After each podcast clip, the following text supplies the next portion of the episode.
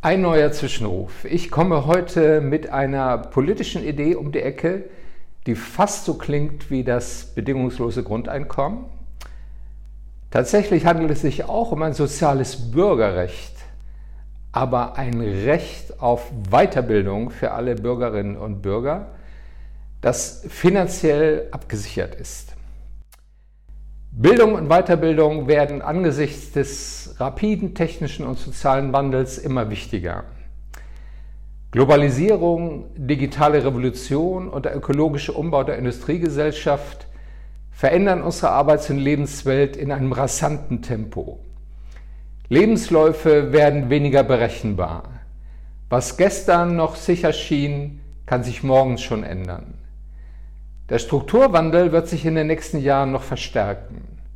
Künstliche Intelligenz, Automatisierung und neue Kommunikationsmedien werden einen Großteil der heutigen Tätigkeiten verändern.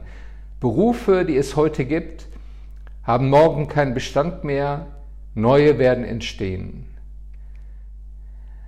Angesichts all dieser Umbrüche wird Sicherheit im Wandel ein zentrales Bedürfnis moderner Gesellschaften. Bildung und Weiterbildung tragen entscheidend dazu bei. Sie befähigen die Einzelnen mit rapiden Veränderungen Schritt zu halten und ihr Leben selbst in die Hand zu nehmen. Bildung kann auf einen souveränen Umgang mit Veränderungen vorbereiten, Weiterbildung Brüche in der Berufsbiografie abfangen und neue Perspektiven eröffnen. Um den Strukturwandel möglichst schmerzfrei zu bewältigen, braucht es also beständige Weiterbildung. Allein der Sektor ist unübersichtlich, die Finanzierungsinstrumente aufgesplittert und bürokratisch. Vom Bildungsurlaub über das Arbeitslosengeld Q bis zum Erwachsenen-BAföG gibt es viele spezielle Regelungen und noch mehr Ideen und doch keine, die auf den gesellschaftlichen Strukturwandel ausreichend reagiert. Weiterbildung ist für viele Menschen bereits gelebte Praxis. Das Jahr über nimmt rund die Hälfte der Erwerbsbevölkerung an Lehrgängen, Schulungen und Kursen teil. Ein großer Teil entfällt dabei auf betriebliche Weiterbildung. Weiterbildung ist ungleich verteilt. Sie ist vor allem eine Domäne der höher Qualifizierten. Und finanziert wird Weiterbildung bisher zu mehr als zwei Dritteln durch Betriebe und aus der privaten Kasse der Teilnehmerinnen. Der Staat übernimmt nur einen kleinen Anteil der Kosten.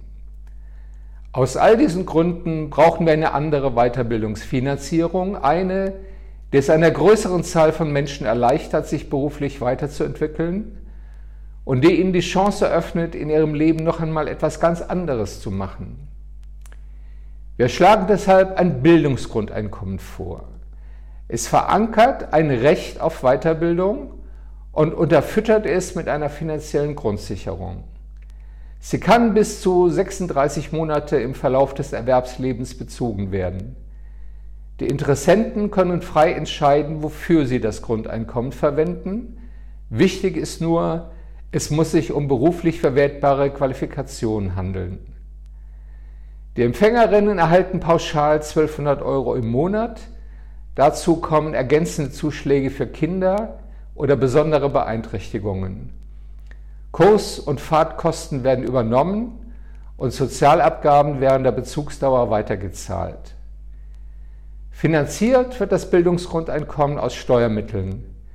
Das ist aufgrund der überragenden Bedeutung von Weiterbildung für die Bewältigung des Strukturwandels und wegen ihrer positiven Effekte auf Produktivität und Beschäftigung auch angemessen. Ein guter Teil der Ausgaben wird sich durch höhere Steuereinnahmen sowie geringere Aufwendungen für Arbeitslosigkeit refinanzieren. Im Bildungsgrundeinkommen liegt ein großes emanzipatorisches Potenzial. Es eröffnet die Möglichkeit zu mehr Selbstbestimmung in einer Welt rascher Veränderungen. Es stärkt die Fähigkeit, sein Leben selbst in die Hand zu nehmen und ist damit zugleich eine Investition in die Zukunft der liberalen Demokratie.